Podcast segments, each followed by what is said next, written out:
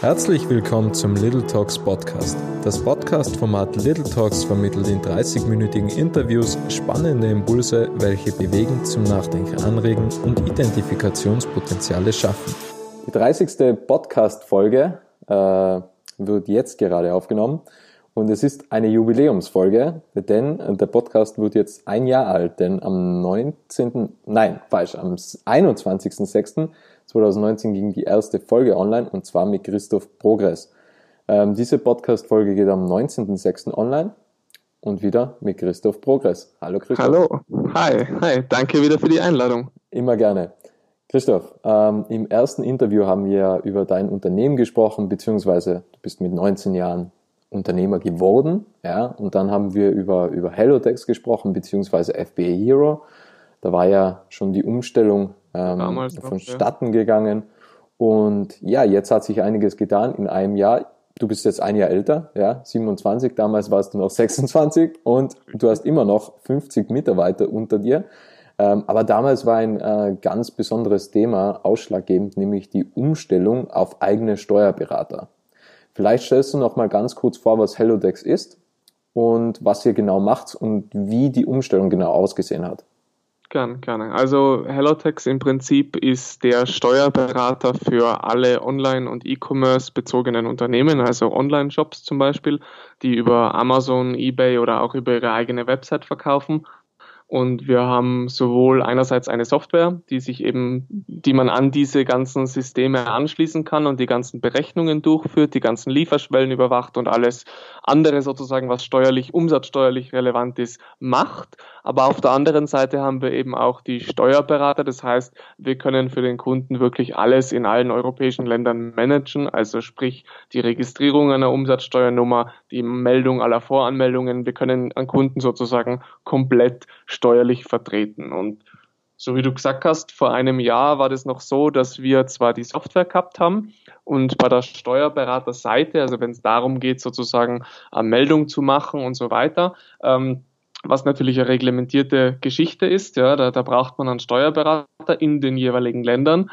Da haben wir damals noch auf Partner zurückgegriffen, auf externe Steuerberater und haben dann äh, gegen im, ja, sagen wir mal, drittes Quartal, viertes Quartal 2019 haben wir damit begonnen. Das hat mehr oder weniger bis vor kurzem gedauert, dass wir auf eigene Steuerberater umgestellt haben. Also wir haben uns wirklich in diesen Ländern, in denen wir sozusagen den Großteil unserer Kunden gehabt haben oder da, wo der Großteil unserer Kunden steuerlich irgendeine Leistung von uns gebraucht hat, also zum Beispiel Deutschland, Frankreich, Italien, Spanien, äh, England, also Polen und Tschechien. Also das sind so die Länder, äh, wo wir hauptsächlich aktiv sind für unsere Kunden. Und da haben wir uns dann wirklich eigene Steuerberater angestellt. Und das hat uns das Ganze, sage ich mal, einerseits vereinfacht, weil wir halt einfach jetzt wirklich die gesamte Kontrolle bei uns intern gehabt haben dadurch oder haben dadurch. Aber auf der anderen Seite haben wir natürlich auch eine größere Verantwortung damit übernommen gegenüber den Kunden, weil wir jetzt eigentlich mehr oder weniger wie eine Steuerkanzlei oder nicht nur wie, sondern wir sind sozusagen akkreditiert als Steuerberater in diesen Ländern und haben damit natürlich auch alle Verantwortungen, die dieses Berufsbild als solches mit sich bringt. Und ihr habt damals äh, die Vision, das Ziel gehabt, eigene Steuerberater zu haben. Und dann also seid ihr wahrscheinlich hergegangen und habt geschaut, was für Schritte müssen gemacht werden, um diesen Prozess zu gestalten, beziehungsweise um das Ziel auch zu erreichen, eigene Steuerberater zu haben. Was genau. ist da an Steinen dazwischen gelegt worden? Hat es da irgendwelche Abweichungen gegeben? Hat es da irgendwelche Probleme gegeben, was da aufgetreten sind? Wie hat das ausgesehen? Also meistens, wenn man sich Ziele setzt, man erreicht es dann über Umwege, sage ich Richtig, jetzt mal. Ja. Und ähm, da kommen ja einige Faktoren zusammen, was nie berechnet worden sind, waren. Das stimmt, ja. Also der größte Faktor war sicher die Zeit. Ähm, man muss es ja so sehen, der Kunde, der ja eine Leistung gebucht hat, ähm, den kann man ja nicht sagen, du, jetzt sind wir mal zwei, drei Monate sozusagen in der Umstellung und wir melden uns dann wieder, sondern das Ganze muss ja parallel laufen. Das heißt, wir haben sozusagen einerseits parallel mit den bestehenden Steuerberatern arbeiten müssen, also mit den externen, und gleichzeitig aber auch die neuen Mitarbeiter, ich meine, die sind ja auch nicht von heute auf morgen dann da, sondern die muss man ja auch einlernen, die Prozesse erst entwickeln. Ähm, dann ist immer wieder mal ein Steuerberater natürlich auch abgesprungen, der gesagt hat, du, na, das, das gefällt mir nicht so, ich möchte, ich möchte sozusagen einen anderen Berufsweg gehen, ja. Also das, das war natürlich ähm, eine recht lange Zeit, wo man jetzt faktisch parallel eigentlich fahren haben müssen und das ist natürlich ein Kostenfaktor. Also wir haben da natürlich wirklich sehr, sehr viel Kapital verbrannt, wenn man so will, ja, um diese Umstellung auch wirklich zu vollziehen.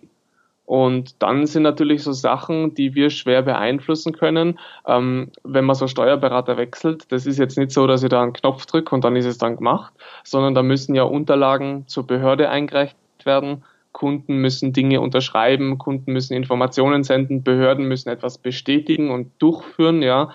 Und das sind natürlich Dinge, die kann ich schwer beeinflussen. Und da hat es Kunden gegeben und auch Behörden, die waren super schnell und sehr hilfsbereit.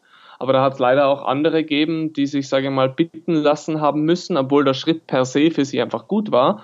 Aber, weißt du, eine Behörde kann man nicht, kann man nicht zur Eile drängen und dann hat es einmal drei Monate gedauert, ja, ähm, bis sozusagen der neue Steuerberater überhaupt die Berechtigung gehabt hat, für diesen Kunden was durchzuführen.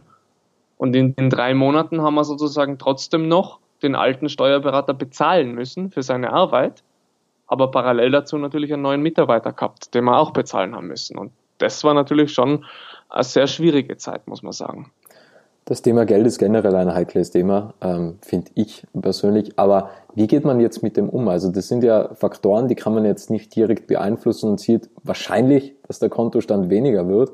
Ähm, ja. Also im Idealfall würde er mehr, aber die Gewinnmarge ist halt weniger oder es bleibt am Monatsende einfach weniger übrig. Wie geht man mit dem um? Weil ihr seid ja mega stark gewachsen, so über die Jahre und ich glaube wahrscheinlich auch umsatztechnisch, vermute ich, ja, musst ja, jetzt ja, nicht verraten. Ähm, aber dann kommt sowas dazwischen und, und das liegt nicht in der eigenen Hand. Und äh, wie geht man mit dem um? Also sagt man, ja, also ist man dann irgendwie frustriert, motivationslos und sieht, okay, immer mehr Geld wird irgendwie verbrannt oder wie, wie geht man mit dem um? Das ist eine gute Frage. Also grundsätzlich ist so, die Entscheidung auf eigene Steuerberater zu wechseln, war ja eine aktive Entscheidung. Das ist uns ja nicht irgendwie nahegelegt worden, sondern das wollten ja wir machen. Und die Entscheidung war nach wie vor die beste Entscheidung, was wir treffen haben können, ja. Und wir haben natürlich von vornherein schon gewusst, was sind die Risiken. Wir haben natürlich ein paar Dinge, glaube ich, das ist vielleicht normal, ja, ein bisschen zu optimistisch gesehen. Zum Beispiel so das Thema, ja gut, ich schicke den Kunden die Unterlagen und eine Woche später habe ich sie, ja. Das ist einfach bei über 1000 Kunden, die Realität schaut einfach anders aus. Das ist einfach so, ja. Das haben wir auch, sage ich mal, lernen müssen. Ähm, aber irgendwie war es ja auf, die andere, auf der anderen Seite schon kalkuliert. Das Einzige, was halt nicht kalkuliert war, ist, dass es definitiv länger gedauert hat als geplant und dementsprechend länger natürlich auch unser Konto belastet hat. Und das ist natürlich ein Thema, was wir auch jetzt noch mittragen, ja, das muss man ganz klar sagen, weil in dieser Zeit, weil wir parallel fahren, haben wir sozusagen ihr doppelt bezahlt. Und das hat jetzt die Gewinnmarge sozusagen nicht hergeben. Also wir haben definitiv Verluste gemacht in diesem Zeitraum, in diesem halben bis dreiviertel Jahr und, und recht ordentlich auch. Also man muss es als Investition sehen und so haben wir es ja auch gesehen, ja. Aber das Ganze muss jetzt nach der Umstellung erst wieder reingespielt werden. Und ja, man kann sagen, man war sicher mal frustriert, wenn gewisse Sachen nicht laufen, aber am Ende des Tages, ganz ehrlich, was sollst du machen, ja? Du kannst eh nicht, du kannst eh nicht ändern, ja. Also tut man sich da so leicht, einfach zu sagen, ja, das ist jetzt eine Investition, weil im Endeffekt ähm, es minimiert halt einfach das Kapital, ja. Aber ich glaube, ihr wart jetzt nie irgendwie existenzgefährdet, oder? Äh, existenzgefährdet nicht, dass man jetzt, sage ich mal, irgendwie Leute entlassen haben hätten müssen, ja, das nicht. Aber ich meine, wir waren definitiv auf einen Kredit angewiesen von Bankenseite. Ähm, und diese ganze Umstellung hat uns fast siebenstellig gekostet. Okay. Also das ist etwas, ich meine, das ist richtig viel Geld. Und das muss ja erst wieder sozusagen jetzt verdient werden. Also die, die Umstellung als solche war erfolgreich. Aber die, die Früchte sozusagen, die erntet man ja jetzt erst über die nächsten Jahre, weil es halt jetzt sozusagen umgestellt ist und jetzt die Kosten geringer sind und jetzt die Marge höher ist und dadurch jetzt das Geld wieder zurückverdient werden muss. Mhm. Man muss vielleicht dazu sagen, ihr seid ja organisch gewachsen. Also da war ja am Anfang nicht irgendein Investor dahinter oder Fremdkapital, sondern ihr habt ja wirklich aus eigener Tasche ein, ein Unternehmen mit 50 Leute hochgezogen und das ist dann bemerkenswert. Ich glaube, dann ist es aber umso schwieriger, bitte äh, unterbrich mich oder, oder ähm, sag mir deine Meinung. Ich glaube, dann ist es ja umso schwieriger zu sagen, das Geld geht weg. Also, ähm, weil wenn man das irgendwie sich hart erarbeitet hat, natürlich auch mit Unterstützung von 50 Leuten, dann hat man, glaube ich, da ganz anderes Bewusstsein gegenüber dem Kontostand, oder? Weil man ja irgendwie sagt, ja gut, das ist ja nicht Fremdkapital oder so, sondern das ist ja aus eigener Tasche irgendwie organisch gewachsen. Oder, oder ist da irgendwie, wäre es jetzt auch egal gewesen, wenn, wenn man nicht organisch gewachsen wäre aus eigenen finanziellen Mitteln? Das kann ich da so nicht beantworten, weil wir einfach organisch gewachsen sind. Also ich habe diese andere Erfahrung noch nie gemacht. Also ich habe noch nie sozusagen fremdes Kapital in irgendeiner größeren Summe zum Verwenden gehabt. Ich kann nicht sagen, ob man da anders umgeht, aber ich muss da schon recht geben. Ja, ich meine, es ist sein eigenes Geld vom eigenen Konto. Ja, ähm, Wobei auf der anderen Seite, man muss ganz klar sagen, wir waren auch alternativlos. Also hätten wir so weitergemacht mit den bestehenden Steuerberatern, ähm, dann hätte das nicht funktioniert über lange Sicht, weil das einfach, also es hat ja einen Grund gegeben, warum wir gewechselt haben, ja, und die, oder Gründe, und einer der Gründe war das, dass es einfach sich nicht mehr rentiert hat, ja, kostentechnisch einfach, was zu teuer sozusagen auf diese große Anzahl an Kunden das zu rechnen. Am Anfang war das die einzige Möglichkeit, aber jetzt sozusagen wollten wir optimieren. Aber auf der anderen Seite war das ja auch ein Wachstumshemmer. Also wir haben ja auch viele Kundenbeschwerden gehabt, dass gewisse Dinge nicht rechtzeitig gemeldet werden, weil diese Steuerberater überfordert waren. Wir aber keine Alternative so in einer Sekunde herzaubern haben können. Und das war natürlich dann auch wieder, ist sozusagen auch wieder dazugekommen in dieser schwierigen Zeit des, des Wechsels, mit den Kunden auch ähm, da auf deren Verständnis zu hoffen, dass sozusagen wir daran arbeiten, die Dinge besser zu machen, aber sie halt nicht von heute auf morgen gehen. Ja, stelle ich mir auf jeden Fall sehr schwierig vor, aber ja, wie du schon gesagt hast, jetzt hat es ja Gott sei Dank funktioniert, auch ähm, natürlich mit einer großen Investition. Ähm, ja, organisch, dieses Wort haben wir ja schon heute öfters verwendet äh, organisches Wachstum auf der Webseite. Ihr habt ja damals irgendwie so 3000 Nutzer im Monat gehabt oder 3000 User. Und jetzt habt ihr, ich glaube, 18.000, was du im, im genau. Vorgespräch also gesagt hast. Also jetzt im April, glaube ich, 18.000 monthly unique visitors. Ja, also unglaublicher Sprung. Wie, wie geht das? Also ist es dann von Monat zu Monat einfach exponentiell, sagen wir jetzt, ja, exponentiell wahrscheinlich nicht, aber so in, in mehreren tausenden Schritten einfach gestiegen oder, oder seit also mhm. wie, wie war da so der Beginn von mehr, mehr Traffic? Also uns war ja natürlich bewusst, je mehr Traffic man hat auf der Seite, desto höher ist natürlich dann am Ende die, der, der Output. Ja, das, das war von Anfang an Teil der Strategie. Wir haben ja immer auf ähm, Content Marketing sozusagen gesetzt als, als Strategie. Also immer diese jetzt nicht bezahlte Werbung, sondern sozusagen Artikel schreiben, Informationen teilen und, und Wissen vermitteln. Ähm, und den Weg haben wir eigentlich weitergemacht. Das Einzige, was wir, glaube ich, gemacht haben, ist, wir haben es professionalisiert. Also da muss man sagen, äh, ein Dank auch an mein, an mein Team, ähm, weil das hat mit mir gar nichts zu tun, ganz klar, ja, sondern das ist einfach unsere ähm, Marketingabteilung, die äh, da sozusagen gemeinsam dran gearbeitet hat, also sprich begonnen von äh, der Führungsebene im Marketing, aber bis runter zu äh, den Kollegen, die sich eben um die Suchmaschinenoptimierung kümmern, aber auch natürlich die, die sozusagen dieses ganze, den ganzen Engine äh, mit, mit Benzin versorgen, ja, also die Content Writer, die wirklich, ich glaube, ich habe es da, wir haben vorher eh gesprochen, ähm, circa sechs bis acht Blogposts, die jede Woche äh, von unserem Team äh, geschrieben werden. Und im Prinzip ist das das Geheimnis, ja. Einfach die, die Masse an Content, qualitativer Content, den optimieren auf Begrifflichkeiten, die den die Kunden wirklich suchen. Und das mag natürlich Google gern und dann kommt man natürlich in Summe im Ranking weiter rauf. Und äh, ja, dadurch kommt es zustande, ja. Wie gesagt, im Detail darfst du mich das nicht fragen, weil äh, da, da bin ich nicht der richtige Ansprechpartner. Da musst du mal ein anderes Podcast machen mit unserem äh, SEO-Experten. Aber ja, so hat sich das eigentlich Gott sei Dank entwickelt.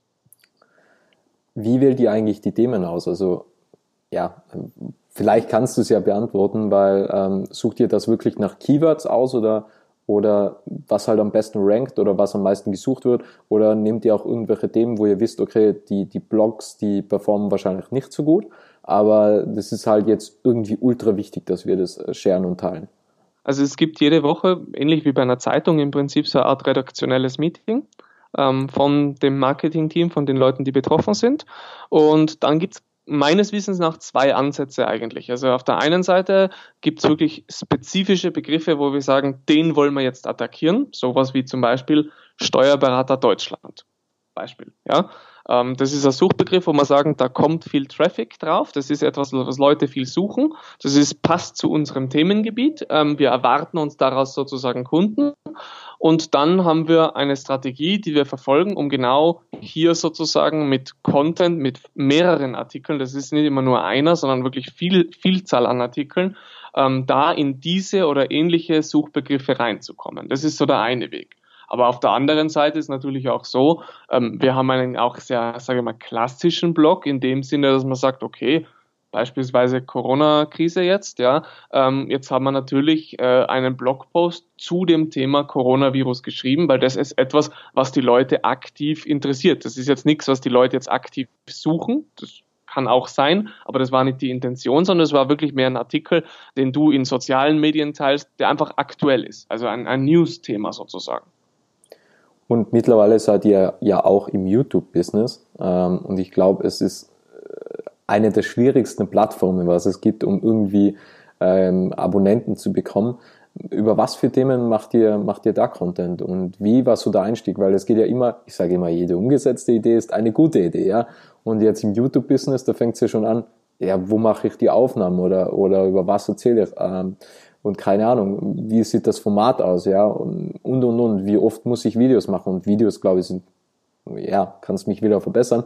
Videos sind ja, glaube ich, ultra aufwendig, also nicht in, in Relation zum Blogpost. Ja, also was macht ihr da und, und wie war der Entschluss? Also sagte das Marketing-Team, wir machen jetzt YouTube oder wird das von euch bestimmt, also von, äh, von dir und deinem Geschäftspartner oder, oder wie, wie geht das vonstatten? Ähm, also es ist immer Gemeinschaftsentscheidung, aber wir haben einmal, ich glaube schon, das ist schon eineinhalb Jahre her jetzt, da haben wir mal ein Video gehabt und das hat 8000 Zuseher bekommen, was für diese Nische, in der wir uns da bewegen, durchaus äh, eine relevante Zahl ist und haben auch viele Fragen und viel, es ist einfach viel passiert. Und dadurch, dass wir immer sagen, Content Marketing, um das geht's, ja, wir haben dann das Thema Blog sozusagen mittlerweile recht gut organisiert und professionalisiert. Und dass dann sozusagen ein visueller Content der nächste Schritt ist, das war irgendwie die logische Schlussfolgerung hat aber auch viel Aufwand bedeutet, weil, so wie du richtig sagst, äh, YouTube-Videos machen. Äh, YouTube selber geht es jetzt nicht darum, mit, der, mit dem Handy irgendwas zu filmen, sondern wir haben ein ganzes Studio so gesehen eingerichtet, ähm, hier bei uns in Innsbruck und äh, haben das ganze Equipment, haben erst einmal verstehen müssen, wie das überhaupt funktioniert. Dann waren wir mal groß einkaufen, Ikea-Einkauf, ja, mal die ganze Szenerie sozusagen aufzubauen.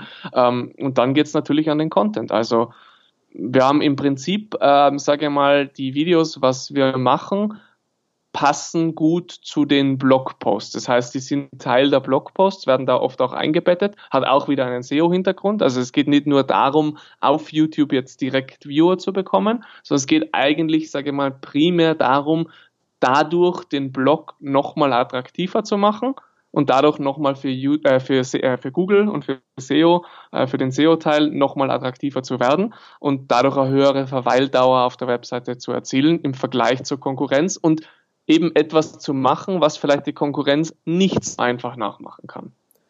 Und wie schnell ist das gegangen? Also ihr sagt jetzt, okay, wir machen jetzt YouTube. So, also es gibt wieder eine Idee und man sagt, wir wollen das machen. Und wie lange dauert sowas dann bis zur Umsetzung? Also Startups sind ja eher agil und da wird eher recht schnell irgendwas umgesetzt, vielleicht auch teilweise ohne Konzept.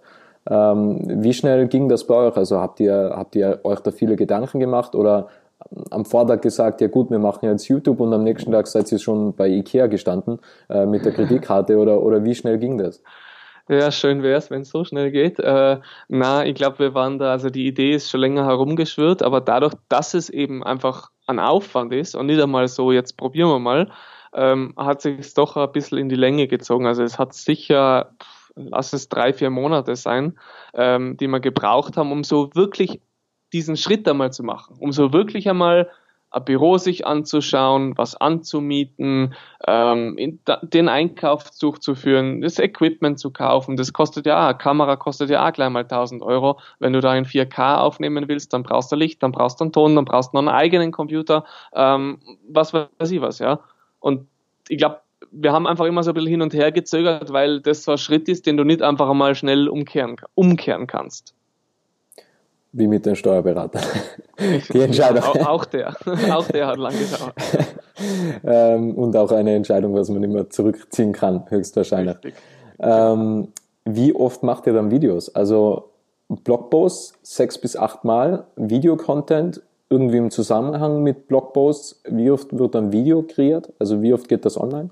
Einmal die Woche. Also einmal die Woche, jeden Freitag äh, bin ich dort in dem Büro und nehme Videos auf. Und ähm, zwei, drei Tage davor ähm, habe ich mit meinem einen unserer Content-Mitarbeitern ähm, ein, ein Briefing, wo es darum geht, das sind die Themen, das, also er macht sozusagen ein bisschen Vorbereitung für mich, dass ich dann möglichst schnell ins Thema reinkomme, möglichst schnell aufnehmen kann. Und an diesem Freitag ziehe ich das dann durch. Das sind dann ein, zwei, drei Videos, je nachdem, je nach Thema, je nach Aufwand sozusagen der Vorbereitung auch wie viel Aufwand ich habe, um mir da sozusagen einzulesen in das Thema und wirklich zu wissen, wovon ich spreche, ja. Ähm, und dann geht es sozusagen Freitagnachmittag direkt an unseren, ähm, an unseren Kollegen, der sich da um Schnitt und Ton und so weiter kümmert.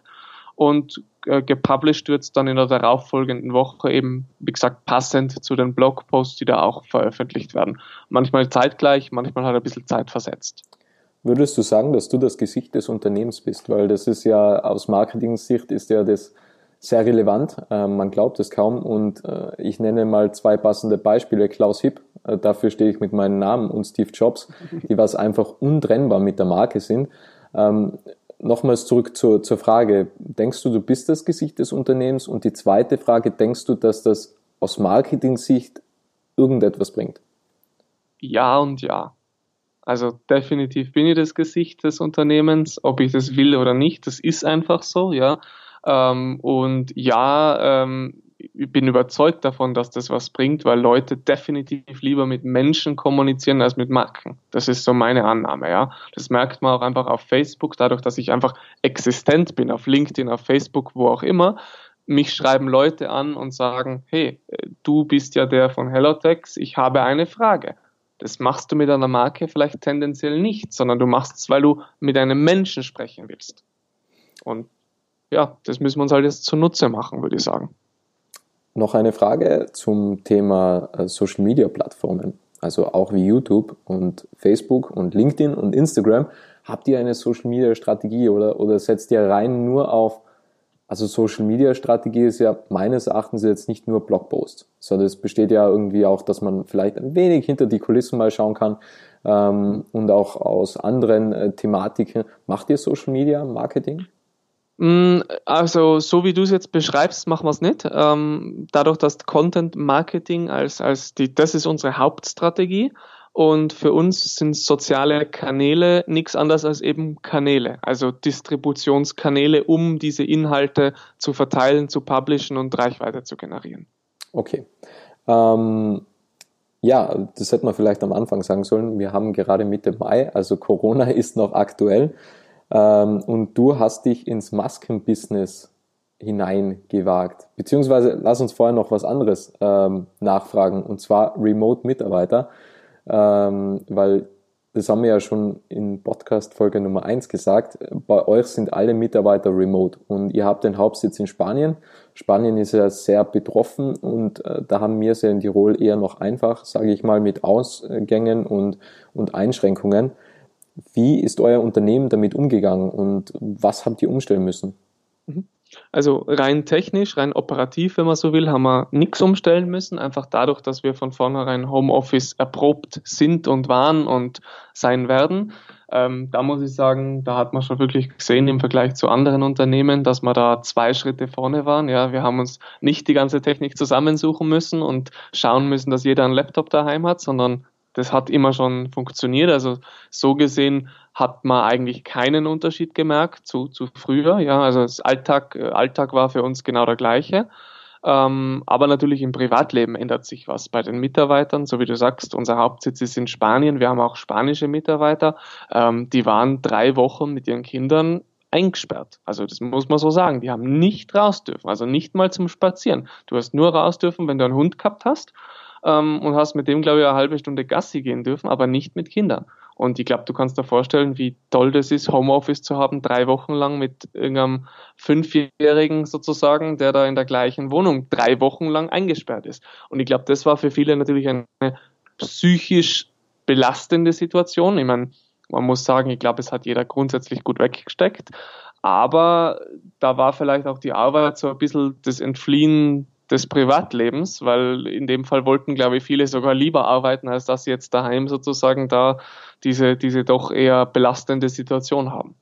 Hat das auch wirtschaftliche Folgen auf das Unternehmen gehabt? Also eure Kunden sind ja Online-Händler. Hat sich das da irgendwie ausgewirkt? Also Amazon hat ja geboomt in dem Zeitraum, aber ich kann mir vorstellen, dass dass die ein oder andere Branche nicht mehr so gut funktioniert hat. Outdoor-Sport beispielsweise. Genau, also es hat sich etwas verlagert natürlich. Bei manchen ist es extrem nach oben gegangen, ähm, bei manchen ist es extrem nach unten gegangen. In Summe hat sich ausgeglichen.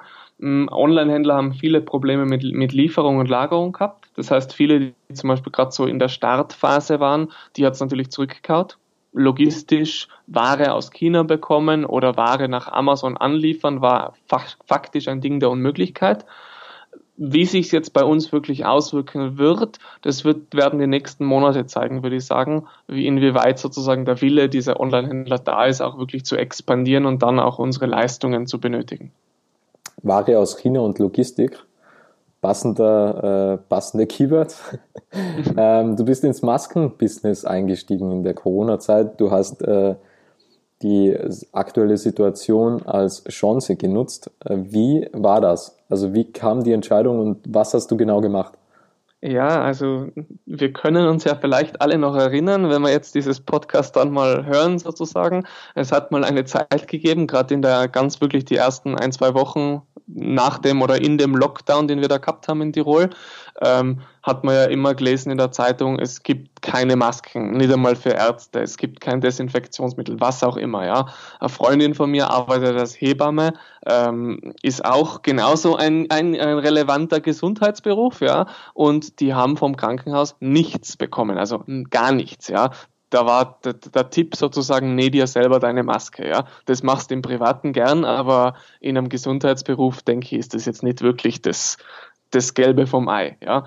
Und ähm, ja, ganz ehrlich, so wie du sagst, ich habe das als Chance gesehen und habe das als, als Hilfe zur Selbsthilfe gesehen und habe ähm, dann über Connections äh, bin nicht den Weg über China gegangen, obwohl die Masken sozusagen in China natürlich der Großteil produziert wird. Aber ich habe dann über einen deutschen Zwischenhändler ähm, selbst Ware vorfinanziert in, in einer größeren Stückzahl, weil eben das der einzige Weg ist, sozusagen an halbwegs preiswerte Masken zu kommen.